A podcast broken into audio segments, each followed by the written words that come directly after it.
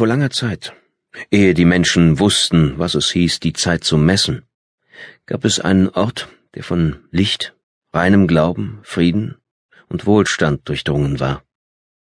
Dieser Ort wurde Anavrin genannt, das mystische Königreich im Nebel. Als geheime Welt, die über ungezählte Jahrhunderte gedieh, existierte dieses Reich abgeschieden von dem der Sterblichen.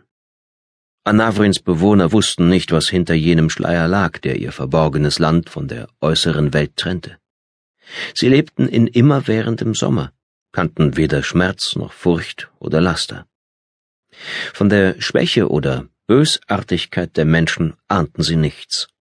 Bis eine anavrinische Prinzessin den folgenschweren Fehler beging, sich in einen Sterblichen zu verlieben. Ihr Bruder herrschte als König und seine Gemahlin, die Königin, hatte soeben ihr erstes Kind zur Welt gebracht und damit der anavrinischen Monarchie einen Nachfolger geschenkt. Nach althergebrachter Sitte sollte die Ankunft des Kindes mit einem Schluck aus dem heiligen Kelch von Anavrin gesegnet werden. Der Drachenkelch war aus purem Gold gearbeitet und mit vier verzauberten Edelsteinen verziert. Der Prinzessin wurde als auserwählte Jungfrau die Ehre zuteil, den Kelch mit dem Wasser des unberührten Quells füllen zu dürfen, ein heiliges Bassin im Waldland, in das sich ein tosender Wasserfall ergoss, der Anavrin von der äußeren Welt trennte.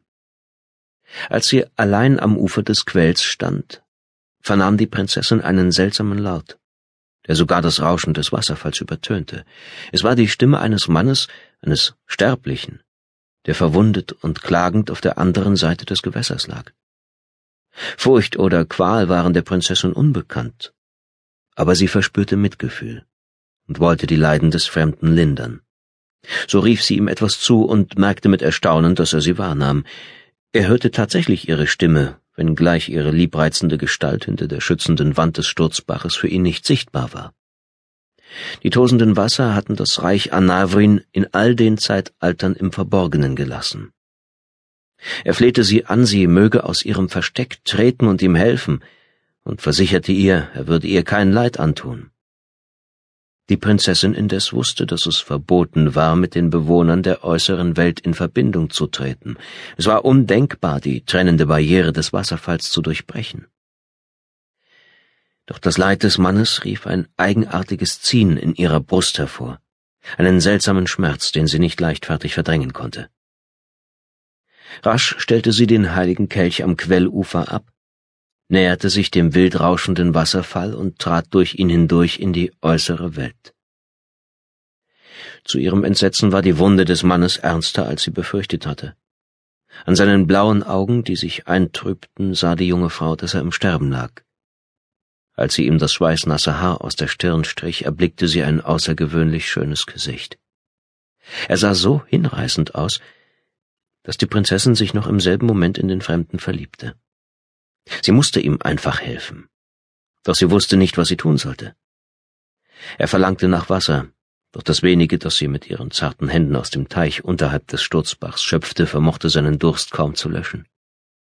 Da entsann sich die Prinzessin des Drachenkelchs, der mit dem Wasser des heiligen Quells gefüllt war und nur wenige Schritte von der Schwelle zum anavrinischen Königreich entfernt stand.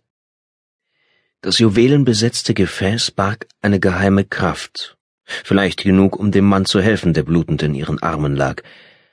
Allerdings konnte sie den Kelch nicht zu ihm bringen, denn es war bekannt, dass ganz Anavrin von einem fürchterlichen Übel befallen werden würde, wenn dieser je das Reich verließe. Es hieß, ein großer und gefährlicher Drache würde entfesselt werden und auf das Königreich niederstoßen, sollten die Bewohner den Drachenkelch und dessen schützende Kraft verlieren.